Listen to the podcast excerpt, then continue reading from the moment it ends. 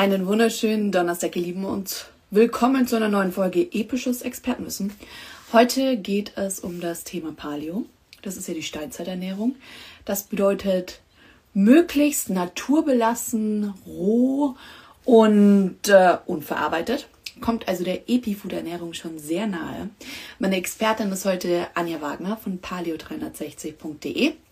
Die wird sich gleich dazuschalten. Und ähm, ich sehe schon, dass sie zuschaut. Dann warten wir einmal kurz, dass sie sich dazu schaltet.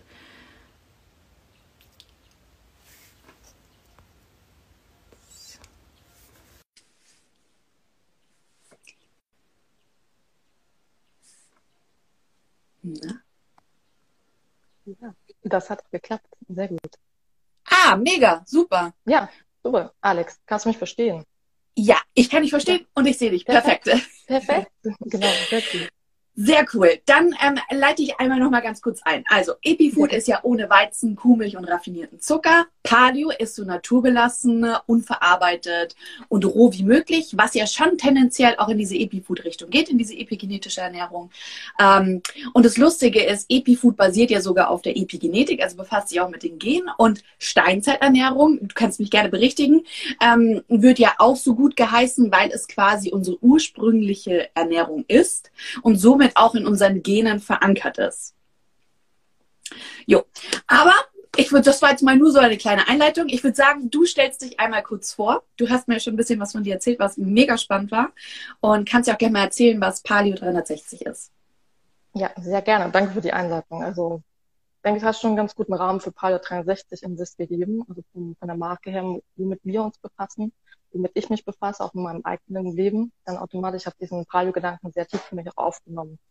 Mhm. Und es geht letztendlich um die Grundfrage, was bedeutet es, Mensch zu sein? Wo kommen wir her? Und das ist eben halt dieser Blick, die evolutionäre Perspektive dann zu schauen. Okay, da, wir haben eine ganz schöne Geschichte schon hinter uns auf diesem Planeten. Und da haben sie in, in kürzerer Zeit, das ist halt natürlich auch ein schwerer zu fassender Zeitraum, in den letzten 10.000 Jahren hat sich da viel getan. Und das ist nicht mehr ganz im Einklang mit unseren Genen. Das ist so die Grundmessage. Und ja. das ist so, wie du es beschrieben hast. Und das, was, was wir auch wieder erkennen, okay, wie können wir besser mit uns im Einklang leben, mit unseren eigenen Genen, unsere innere Biologie auch zu sehen, okay, wie können wir mit dem, was wir haben, wieder besser mit unserer äußeren Umgebung leben, da die offensichtlich nicht zu unserer Biologie passt. Das ja. ist so die Argumentation auch ähm, im Paleo-Gedanken. Und genau, ich würde einfach mal das Buch auch zeigen, zum Beispiel, die Paleolithic äh, Prescription, gesehen werden kann. Das, ähm, mhm. Was ich damit sagen will, es ist halt auch wissenschaftlich aufgearbeitet worden, das Thema. Und das ist halt dann, ich glaube, jetzt, ja, wann genau, aber da ist ein Trend draußen entstanden. Der ist aus den USA, kommt dann nach Europa Klar. gekommen. Mhm, genau. Und mit Frage 63 haben wir diesen Trend auch mit aufgenommen. Also Nico und Michaela Richter, das sind die beiden, mit denen ich auch dieses Kernteam, dieses Unternehmen sozusagen betreibe, auch die Inhalte nach draußen bringe. Da ähm, genau, dieser Trend wurde übernommen, da möchte ich drauf hinaus. Und wir haben unser eigenes Ding draus. Und inzwischen geht es auch mehr bei Paleo 360 darum, okay, finde heraus, was für dich selber passt. Also so den Menschen zuzutrauen, ihr habt, äh, ihr habt das Zeug in euch, das selber für euch herauszufinden. Und wir haben das gelernt auf unserer Reise und das sind die Werkzeuge. Und die Ernährung, die Paleo-Ernährung ist sozusagen ein Teil des Konzeptes. Also wir teilen auch in die Ernährung an sich auf, den Schlaf, ähm, die Bewegung und die Beziehung. Das hat die Beziehung zu sich selbst und auch zu anderen. Und da einfach die Menschen anregen, da selber mal hinzuschauen. Also es ist auch Mega. Vom, vom Konzept her ein ganzheitliches Prozess, ein, ganzheit, ganzheitliches Konzept. Aber es ist ja die Frage, was ist Ganzheitlichkeit? Auch das, das steckt auch dahinter. Also auch zu verstehen, warum brauchen wir das wieder und da auch mehrere Faktoren einfach. Total. Also ganzheitlich bedeutet einfach, dass es rund ist, weil man kann nicht nur an einer Stellschraube drehen und der Rest bleibt gleich. Nein, man kann nur einen wirklichen Fortschritt schaffen, wenn man ihn mental schafft, eben auch durch die Ernährung zum Beispiel, durch die Fitness und eben auch der Schlaf. Der gehört, das gehört alles dazu. Und ähm, ich glaube, man muss halt Step by Step anfangen und dann merkt man auch selbst, wie wichtig oder beziehungsweise wie viel Einfluss ein gewisser Part auf den anderen Part hat. Ja, und Finde ich alles wieder sehr wichtig mit verändert, genau. Ja. ja. Auch äh, ganz wichtig, dass du die Individualität angesprochen hast, jetzt insbesondere die ihr bei 360 Paleo, äh, Paleo 360 ähm, ja. herausheben wollt. ähm, das ist sehr, sehr wichtig, weil das ist auch, was wir gemerkt haben, insbesondere weil wir auch uns ganz viele wissenschaftliche ähm, Texte durchgelesen haben und äh, dann wird immer eine Sache, also auch ganz oft wird einfach eine Sache als sehr gut dargestellt, aber die muss nicht für jeden gut sein. Sagen wir jetzt mal, Nüsse ja. sind gesund zum Beispiel. Ja, die sind von dem Nährstoffprofil her gesund, aber ähm, ich vertrage sie nicht. Und für mich, mhm. mir schädigen sie den Körper. Also es ist für mich einfach de facto nicht gesund. Aber kommen wir ganz kurz noch zu dir zurück. Wie bist du denn zu Paleo 360 gekommen? Was ist dein Werdegang? Ich habe Ernährungswissenschaften studiert und Toxikologie studiert. Das heißt, ich hatte schon ein Stück weit eine akademische Laufbahn vor mir und habe mhm. das halt gegen Ende des Studiums schon geschafft zu reflektieren und zu fragen, was möchte ich wirklich? Und da auch, mm, ja, auch das ging einher mit, mit Aspekten, okay, ich möchte meine Gesundheit auch verbessern. Ich habe auch mehr Sport gemacht, aber ich von der Verdauung damals auch nicht so wohl gefühlt. Jetzt so reflektiv weiß ich, das war einfach eine recht stressreiche Phase. Und das hat mir auch nicht gut getan, die Phase an sich, und das habe ich körperlich gemerkt. Und durch mit Paleo und den Gedanken an sich konnte ich das reflektieren und da einfach wieder einen besseren Zugang zu mir selber finden. In welchen, welchen Nahrungsmittel nehme ich zu mir, mehr draußen zu sein. Einfach das Leben auch ein Stück weit mehr genießen, Möglichkeiten wahrnehmen. Und ja, so ganz simple Sachen. Da bin ich da auch eingerutscht und habe auch schon während des Studiums, während des Studiums schon für PAL 63 gearbeitet und habe das in meine Selbstständigkeit damit übernommen. Cool. Dann ähm, kommen wir doch gleich mal zu einer sehr wichtigen Frage ich glaube, ich komme später noch ein bisschen mehr zu diesen Do's und Don'ts. Aber jetzt habe ich schon mal die Frage, welche Vorteile bringt eine Paleo-Ernährung mit sich? Das ist eine sehr gute und sehr breite Frage. Das ist eine gute Frage. Ich, ähm, also ich kann es jetzt für Paleo 63 insbesondere beantworten, was, was ich auch im Kontakt mit unseren Lesern mache, ihnen den Raum zu geben, wieder selber entscheiden zu dürfen, was sie essen dürfen und können, sozusagen das wieder zu stimulieren im Rahmen eben der Paleoernährung. Die ist prinzipiell ja auch schon recht cool vom Ansatz her, naturbelassene äh, Nahrung so unverarbeitet wie möglich und ja, auf die Wertschätzung in sich Acht zu geben. Die, die Regionalität gegebenenfalls zu schauen, was gerade möglich ist und vielleicht auch mehr Kontakt zum, zum Hersteller aufzunehmen. Also da steckt schon viel drin.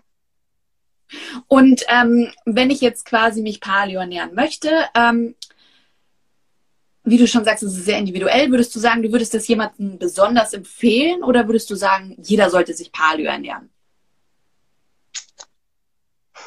Jeder, der, der Lust drauf hat, ja. Also es ist eine Arroganz zu behaupten, äh, jeder soll sich so zu ernähren, dann wüsste ich ja, was besser ist für andere Menschen. Hm. True. Das lohnt sich meines Erachtens auch zu reflektieren und um, ähm, genau, einfach, ja, die Menschen, die sich davon angesprochen fühlen. Ich glaube, und da hängt auch viel mit dem Thema Natürlichkeit zusammen. Nachhaltigkeit ist da auch ein Aspekt, der eine Rolle spielt. Also Nachhaltigkeit der eigenen Gesundheit auch gegenüber. Also jetzt schon Zeit zu investieren, um dann langfristig auch gesünder zu sein zu können.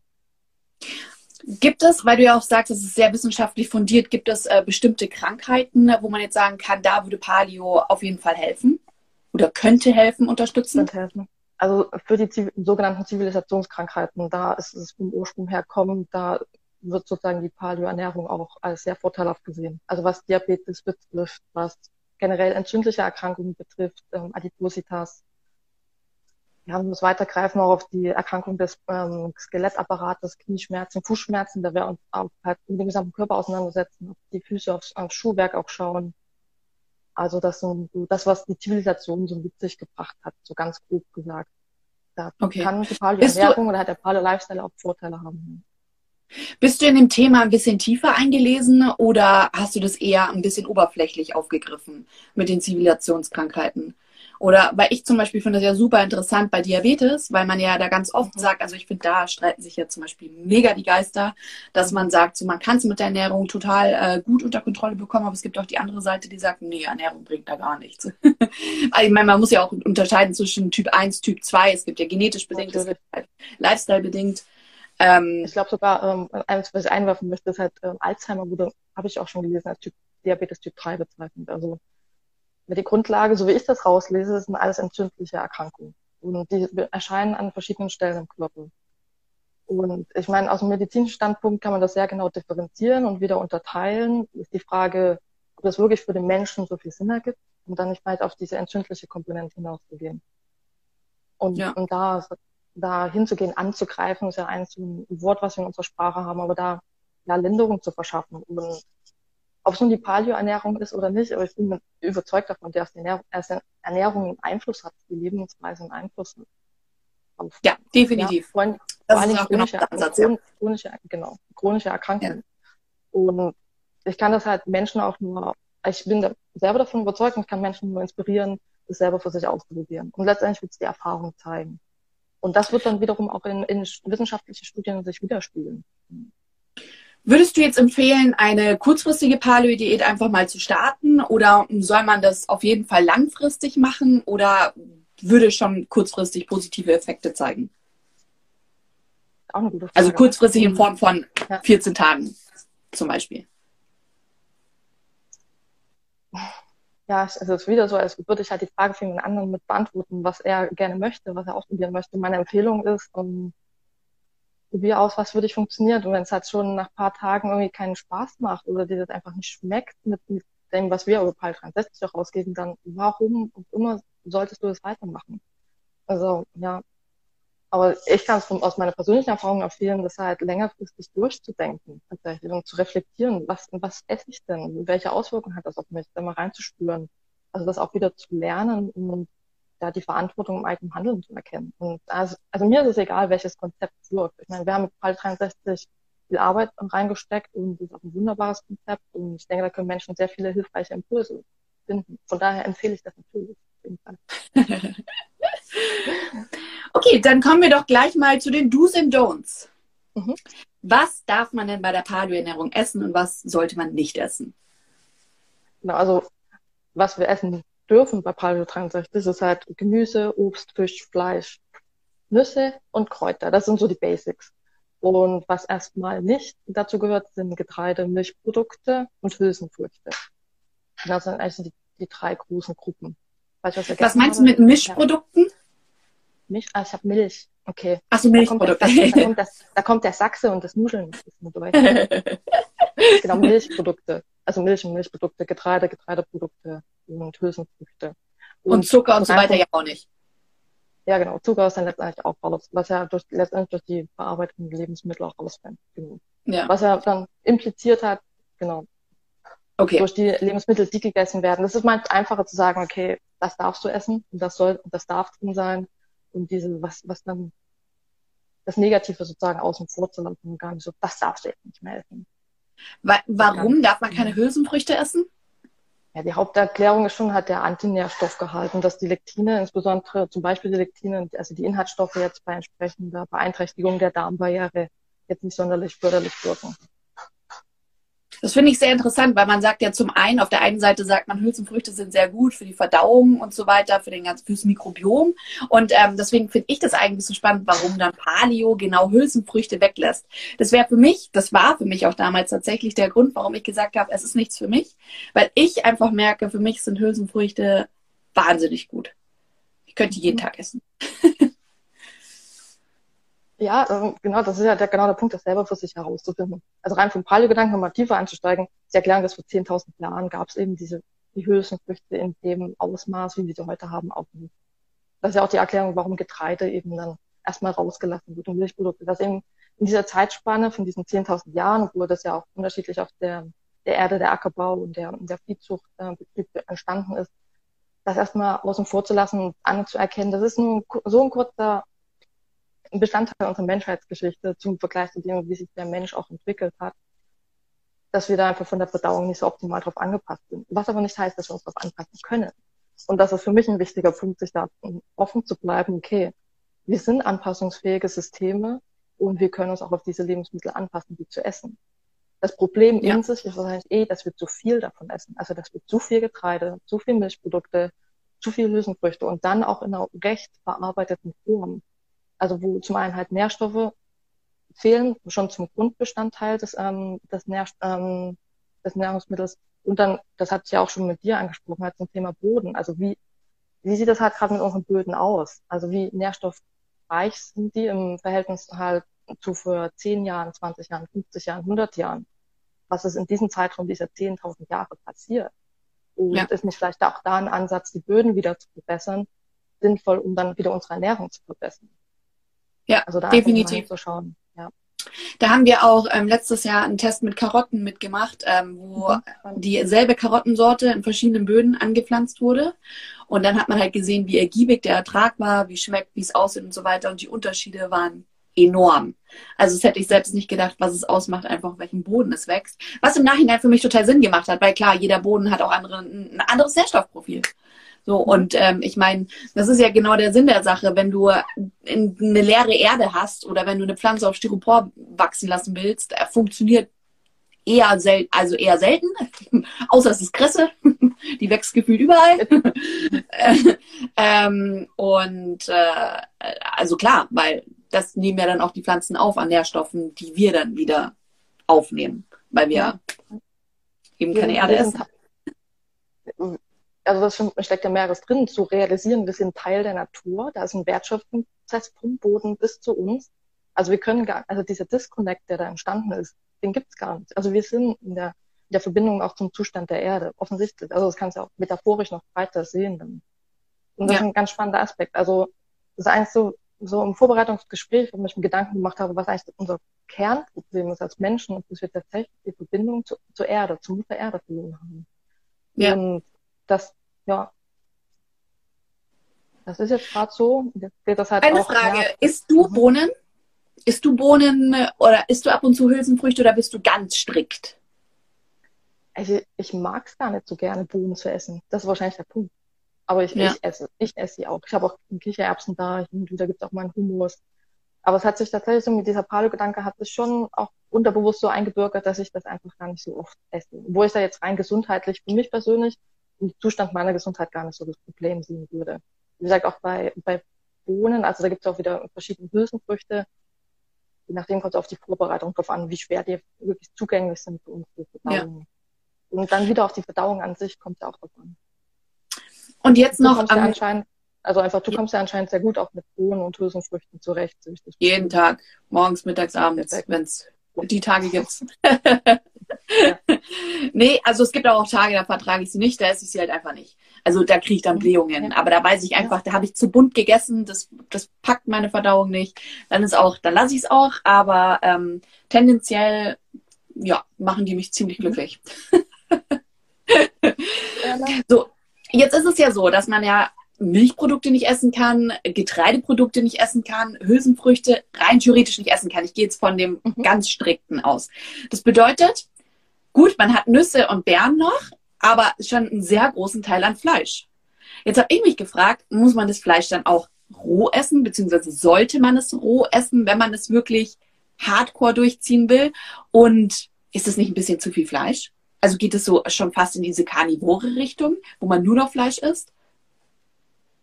Also super spannende Frage, wobei ich mich frage, wo das mit dem rohen Fleisch immer herkommt. Also Nee, also, das, das weil man jetzt sagt, man also, soll so roh und naturbelassen wie möglich essen. Was ja für ja. mich bedeutet, naja, dann wäre ja rein theoretisch rohes Fleisch auch so naturbelassen wie möglich. Was halt, wenn wir den ganzen Gedanken ganz zurückverfolgen, auch, sag ich mal, richtig wäre, rohes Fleisch zu essen. Aber dann irgendwann kam ja auch das Feuer und entsprechend die Verarbeitung des Fleisches auf jeden Fall auch das mit der, auch roh zu essen, das gebe ich zu, bei PAL 63 machen wir das auch nicht wirklich. Das wird diesen Ansatz, den vielleicht andere Konzepte, die sich mit Paleo beschäftigen, weitergeben, den geben wir so nicht weiter. Also von daher zum, die Frage wäre im Sinne von, ist es nicht zu viel Fleisch? Das ist wieder, ja, PAL 63 vom, An, vom Ansatz her, finde es für dich selber heraus. Und ich habe auch schon von richtigen Heilgeschichten gehört. Also, dass Menschen sich mit einer karnivoren Ernährung einfach ja. wesentlich besser gefühlt haben. Und so fernab. Dann, es gibt auch viele Krankheiten. Also viele Krankheiten, die nur Fleisch essen können. Ah, ja, also bei Autoimmunprozessen wahrscheinlich auch, dass dann Menschen, ja. ich weiß nicht, wo es du gehört hattest, genau, wo dann Menschen wirklich einfach sich besser fühlen und sich auf eine, ja, auf eine Ernährung basierend auf Fleisch sich was aufbauen. Und das mag auch eine sinnvolle Phase sein. Und dann halte ich das rein vom, vom ernährungsphysiologischen Ansatz oder vom, vom Mindset-Ansatz her förderlich, den Menschen diese Freiheit zu lassen, zu sich selber herausfinden zu dürfen. Ja. Und wenn ich jetzt ähm, kein Fleisch essen möchte, wo würde ich jetzt und sagen wir mal kein Fleisch und keine Eier essen wollen würde, mich trotzdem Paleo ernähren möchte, wo würde ich meine Proteine herbeziehen? Also, also ist es überhaupt möglich? Weil ich meine, so als ich habe eine Zeit lang vegan auch gelebt und ähm, für mich war halt, gut, ich esse kein Fleisch, ich esse keine Eier. Meine Proteine beziehe ich aus Tofu. Das ist ja aber wieder im Grunde genommen verarbeitetes Produkt. Mhm. Oder durch, ähm, durch Hülsenfrüchte, die man ja dann rein theoretisch auch nicht essen dürfte. Also ich rede jetzt nur in dieser Theorie, in dieser strikten ja, Theorie. Mhm. Wo würde ich dann meine Proteine herbeziehen? Weil die würden mir ja dann fehlen. Also es bedeutet, ich müsste eigentlich schon zwangsläufig tierische Produkte essen. So rein, wirklich vom ursprünglichen Gedanken her, ja. Also klar, Menschen haben, wahrscheinlich stecke ich da jetzt auch nicht so tief drin, um wirklich diese Frage dann so für die Menschen zu beantworten. Ich gebe dann schon eher den Hinweis um, an die Menschen, die mit einer veganen Ernährung ankommen und das auch mit Paleo kombinieren wollen. Also so den Impuls zu geben, warum ernährst du dich vegan? Und das halt aufzulösen und vielleicht auch ehrlich wiederzugeben, dann ist Paleo einfach nicht das Richtige für dich. Also ja ja auch in Ordnung. Es gibt okay, genug ja. Ernährungskonzepte ja. da draußen, ja. ja. Ansonsten, ja, also meine Nüsse sind ja auch recht ähm, proteinhaltig. Dann können wir über Wildkräuter zu arbeiten. Das machen auch Freunde von mir, die dann halt auch darüber so Brennnessels haben. Das sind ja auch recht proteinhaltig. Ist halt die Frage, wie viel Protein brauche ich wirklich? Was ist so mein Bedarf dann auch wieder? Und ja, ja das ist tatsächlich ein großes Fragezeichen. Wie viel Protein brauchen wir eigentlich wirklich? Da habe ich mich ja. auch mal eine Zeit lang drüber eingelesen und es gibt so viele verschiedene Ansätze, wie viel Proteine wir eigentlich brauchen. Wo es auf der einen Seite heißt, ja, wir essen genügend Proteine und auf der anderen Seite, nee, wir essen viel zu wenig Proteine, wir müssen noch mehr Proteine essen. Wo ich dann auch wirklich teilweise mir dachte, aber, aber das ist, aber nee, weil es war ja früher auch nicht möglich. Da bin ich dann wieder so in diesem Steinzeitgedanken drin. So, naja, früher hatten wir auch nicht die Möglichkeit, irgendwie nehmen wir jetzt mal das günstigste Whey-Protein zu uns zu nehmen oder halt eben Nahrungsergänzungsmittel vegane Proteine zu uns zu nehmen. Bis diese Frage geklärt ist, ähm, wird, glaube ich, noch eine Zeit vergehen. Der wird, genau, wird eine Zeit vergehen und hat auch, ja, die verschiedenen Aspekte einfließen zu lassen. ja, der, ja. wir können es halt, ich kann es halt nur erstmal an mir selber ausprobieren. Was brauche ich denn wirklich? Und ich meine, ein wichtiger Faktor bei der ganzen Geschichte ist die Darmgesundheit auch wieder. Also ja. wie viel von dem, was ich aufnehme, also was ich zu mir nehme, kann ich auch wirklich metabolisieren ja. und in den eigenen Körper bringen. Das können ja über die Darmbarriere dann sein, aber auch wieder im Körper. Wie kann ich das, was ich an Energie aufnehme über die Ernährung, wobei die Ernährung ja auch nur ein Energiezufluss ist, ist auch, wie atme ich überhaupt? Also wie gut ähm, führe ich jetzt Sauerstoff zu und kann das sozusagen im Körper verarbeiten? Das ist auch so ein wichtiges Thema und der auch im Kontakt mit der Ernährungsphysiologie gesehen werden darf. Also ja. nur auf die Ernährung zu erschauen, das ergibt einfach keinen Sinn. Wir brauchen einfach wieder ein, ein, breiteres Konzept, mehr Perspektiven, auch beim Thema Ernährung und was tut uns wirklich gut, halt mit einfließen zu lassen, da es von so vielen Faktoren auch mit abhängt. Und allein die Atmung zu verändern, kann auch zum Abnehmen helfen. Da bin ich mir auch inzwischen ziemlich überzeugt, da einfach der Metabolismus effektiver werden kann. Und dann ist vielleicht gar nicht die Ernährung der Hebel. Ja. Nein, ja Sondern ein Hebel. Einhebel, ja. genau. Mhm. Ja. ja, das müssen wir so langsam alle irgendwie aus unseren Köpfen rausschieben, dass man nicht nur eine Sache ändern kann und dann wird alles gut. So, man kann nicht regelmäßig Sport machen und sich gleichzeitig ultra schlecht ernähren. Das wird nicht funktionieren, weil klar könntest du rein theoretisch körperlich fitter aussehen, aber ich glaube, der Körper entwickelt halt einfach eine Mangelerscheinung dadurch, weil du ja sehr viel Mineralstoffe, Vitamine und so weiter richtig rausschleuderst beim Sport und wenn du es dann halt nicht wieder zuführst durch eine naturbelassene, gesunde Ernährung. Und ähm, was du auch andauernd ansprichst, ist diese intuitive Ernährung. Unser Körper ist schon intelligent genug, uns zu sagen, hey, also unser, wenn wir unserem Körper die Zeit geben und auch die Möglichkeit geben, uns ja. zu zeigen, was wir brauchen. Das ist, das ist, denke ich, der Hauptpunkt, den du zuletzt angesprochen hast, wirklich das wieder zuzulassen, die eigene Körperweisheit zuzulassen und das nicht mehr so so, so viele äußere Faktoren bestimmen zu lassen. Also dass, dass jemand anderes besser weiß als ich, meine eigene Körperintelligenz. Klar, Hilfen von außen sind immer willkommen, auf jeden Fall auch zur Reflexion oder einfach Impulse zu haben, Inspiration. Aber letztendlich ist also diese, dieses Konzept ist alles da, es ist alles in mir und auf, da eher darauf aufzubauen. Da ja. Fachwissen immer wieder hilfreich sein, um Dinge auch einzuschätzen, in den Kontext zu setzen, aus der Erfahrung auch in den Kontext zu setzen also warum ich mich jetzt so fühle, nachdem ich ein Lebensmittel gegessen habe, um das näher zu untersuchen, auf jeden Fall. Ja, aber das von, von innen heraus sozusagen klären ja. dürfen, also intuitiv anzugehen, ja. Das ist aber auch ein Teil von Paleo, einfach um mal klar zu machen, also feel your instinct, also wieder den inneren Instinkt zu finden, dieser, Das finde ich schön. Sonst... Guter Spruch, ja. da ist gerade eine Frage reingekommen. Und zwar, ich habe gelesen, dass in der Steinzeit mehr Fisch als Fleisch gegessen wurde. Stimmt das? Ich habe keine Ahnung. Wahrscheinlich, also die Steinzeit ähm, ist schon eine ganze Weile her. Ich war nicht dabei, zumindest nicht gut. Und, und zum anderen, das, ähm, der Mensch war ja damals schon ziemlich verteilt und verschiedene Kulturen nach angesiedelt, also verschiedene Habitate er, erobert letztendlich ja auch. Und na klar wird es da auch eine unterschiedliche Ernährung gegeben haben. Und es ist ja immer noch so, dass es Völker gibt, die einfach wesentlich mehr Fisch essen oder sich teilweise nur von Fisch ernähren. Das Völker, ja. die sich einfach vorrangig von Fleisch ernähren. Mhm. Ja, ich glaube, das hängt wirklich auch, wie du schon sagst, auch von der, von davon ab, wo genau sie auf der Erde gelebt haben, weil ich denke, wenn man in Meeresnähe gewohnt hat, dann hat man wahrscheinlich tendenziell mehr Fisch gegessen aus dem Grund, weil es halt einfacher ist. Es ist ja, einfacher, ja, irgendwas zu basteln, um viele Fische zu fangen, als ein Tier zu jagen. Gehe ich jetzt mal, mhm. gehe ich jetzt mal davon aus, aber wie du schon gesagt hast, wir waren nicht dabei. Ich finde es auch immer wieder witzig, das muss ich jetzt ganz kurz diesen Side-Fact einbringen, dass ich glaube, mhm. es war, ist Pompeji die versunkene Stadt? Ich glaube, es ist Pompeji, ist diese versunkene Stadt, wo dann der Vulkan ausgebrochen ist. Also okay. Also ja, ich meine, nee, Atlantis meine ich nicht, sondern da, wo der Vulkan ausgebrochen ist und ah, okay. diese ganze Vulkanasche okay. hat die, hat die Stadt genau ähm, ähm, ein, eingeäschert. Ja, nee, mhm. nee, nicht wirklich. Jedenfalls ähm, waren da vor kurzem wieder Ausgrabungen und dann haben die ein Fastfood-Lokal ausgegraben. Also halt quasi, das war, also es gab früher schon, gab es Läden, wo halt dann frittiert wurde und halt dann einfach so Fast Food ausgegeben wurde. Was ich total spannend finde, weil jetzt tendenziell würde man ja meinen, Fast Food ist eine sehr moderne Entstehung, aber andererseits, es wurde ausgegraben und es macht ja auch irgendwo Sinn. Ich meine, ich glaube, es gab früher schon Leute, die keinen Bock hatten zu kochen. Also, die sind dann auch planiert gegangen. Ja, klar, und die schnelle verfügbare Energie, ne? Also, die hat, das ist ja auch super praktisch. Also, ja. interessanter Fakt. Ja, das wusste ich noch nicht, ja. Also genau, ich hoffe, ich habe die Frage da, damit ausreichend beantwortet. Ich habe keine Ahnung. Aber wird wahrscheinlich in verschiedenen, wird wahrscheinlich in verschiedenen Bereichen so gewesen sein.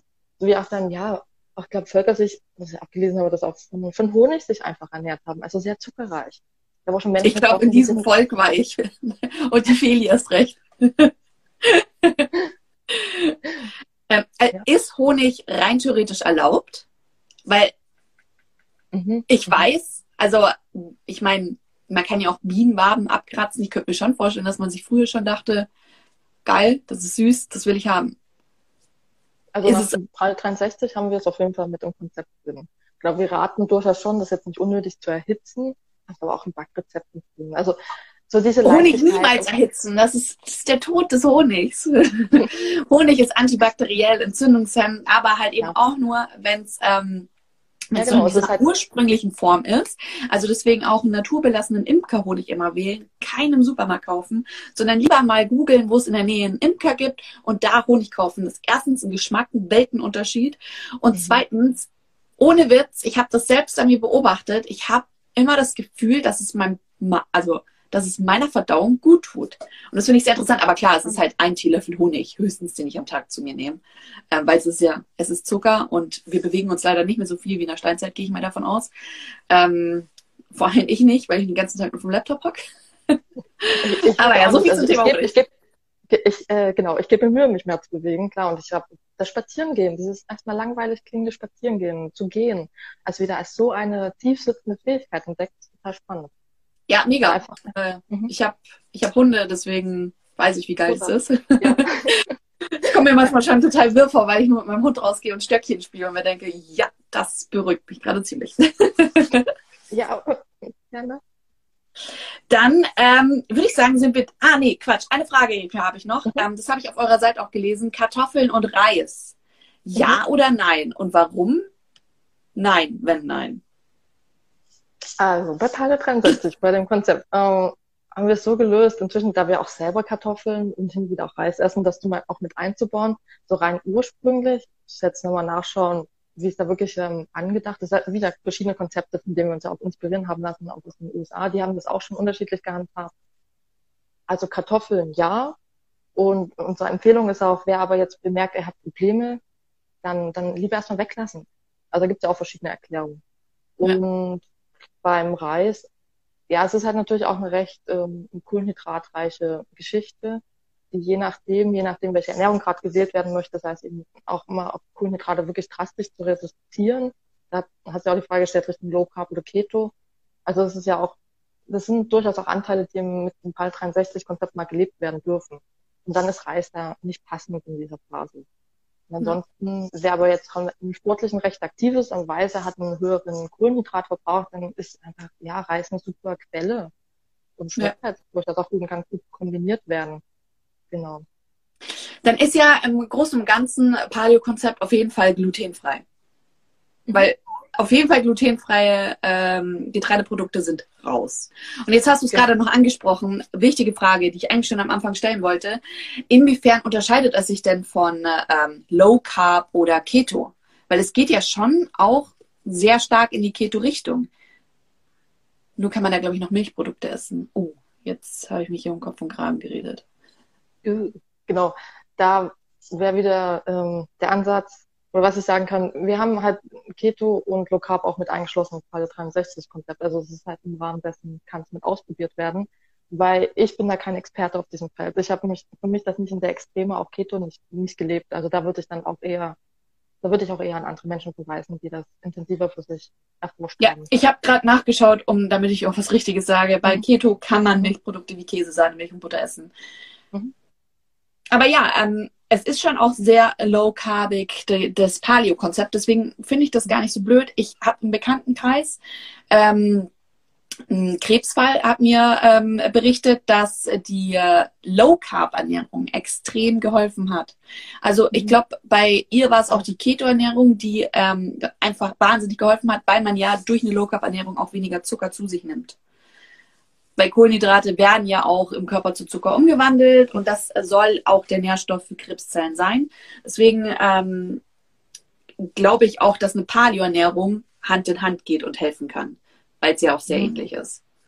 Aber das ist also das ist auch den Recherchen, die ich gemacht habe, auch äh, ja so rauszulesen, dass es halt in verschiedensten Fällen auch ähm, krankheitlichen Zuständen auch echt sinnvoll sein kann, generell die Kohlenhydrate nach unten zu schrauben.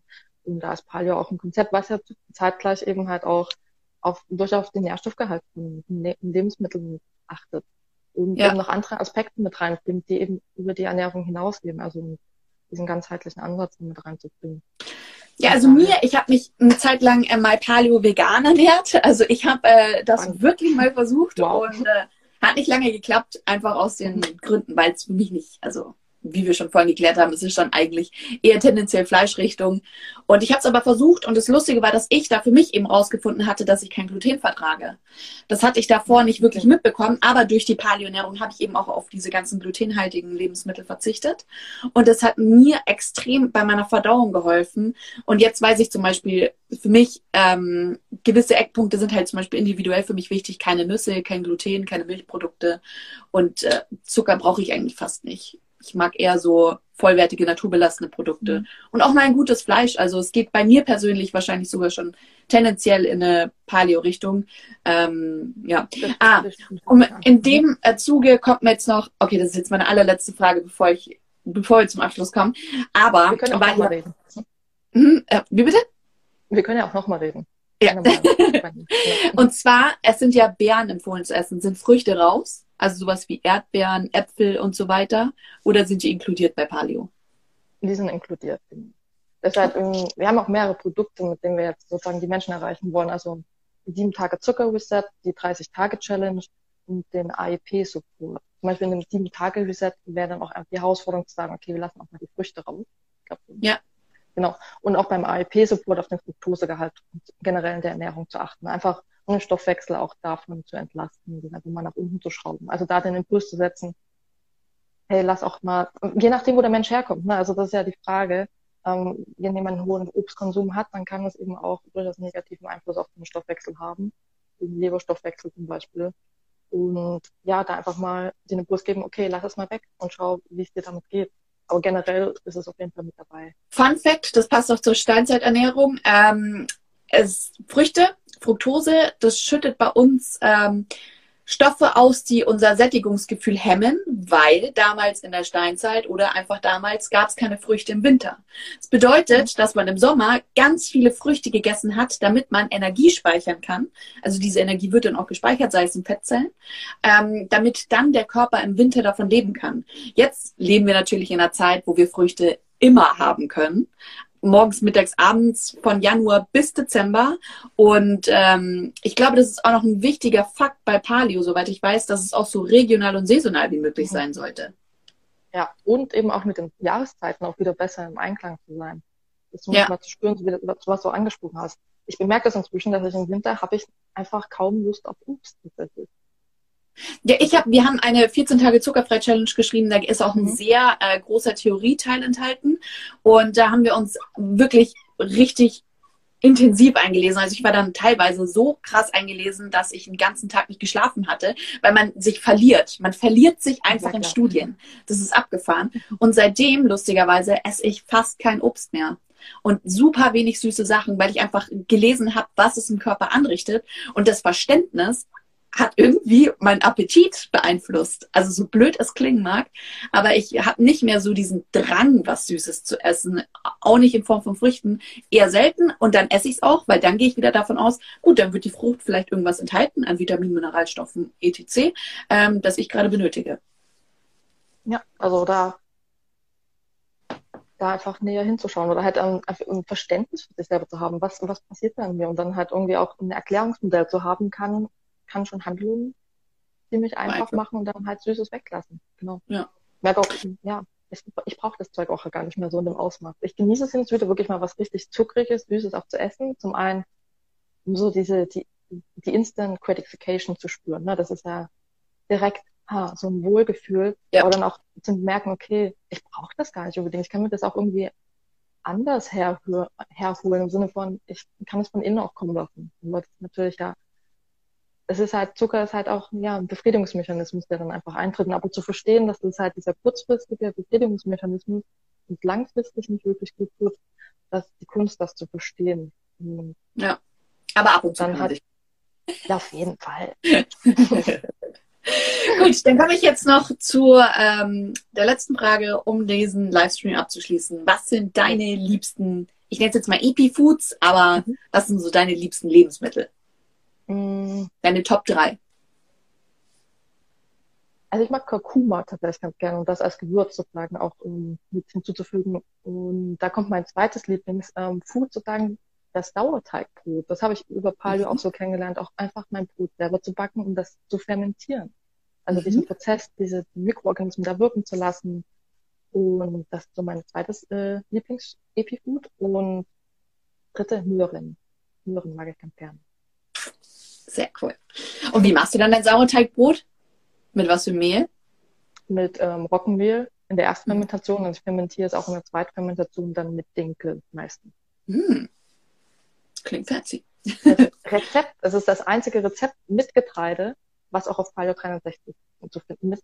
Naja, wisst schon, dieser, also das einzige Rezept mit Getreide. Ja, ja, äh, ja, ja, genau. interessant. Danke. Aber ja, gutes Brot ist halt auch einfach legendary. Mhm. Cool, Anja. Ich sag danke. Danke für deine Zeit. Hat Spaß gemacht. Und wir hören uns. Und ich wünsche dir jetzt noch einen schönen Tag. Danke an alle, die zugeschaut haben, zugehört haben. Später dann im Podcast. Ähm, ja, ich hoffe, ihr habt einen schönen Tag und bis bald. Genau. Ciao.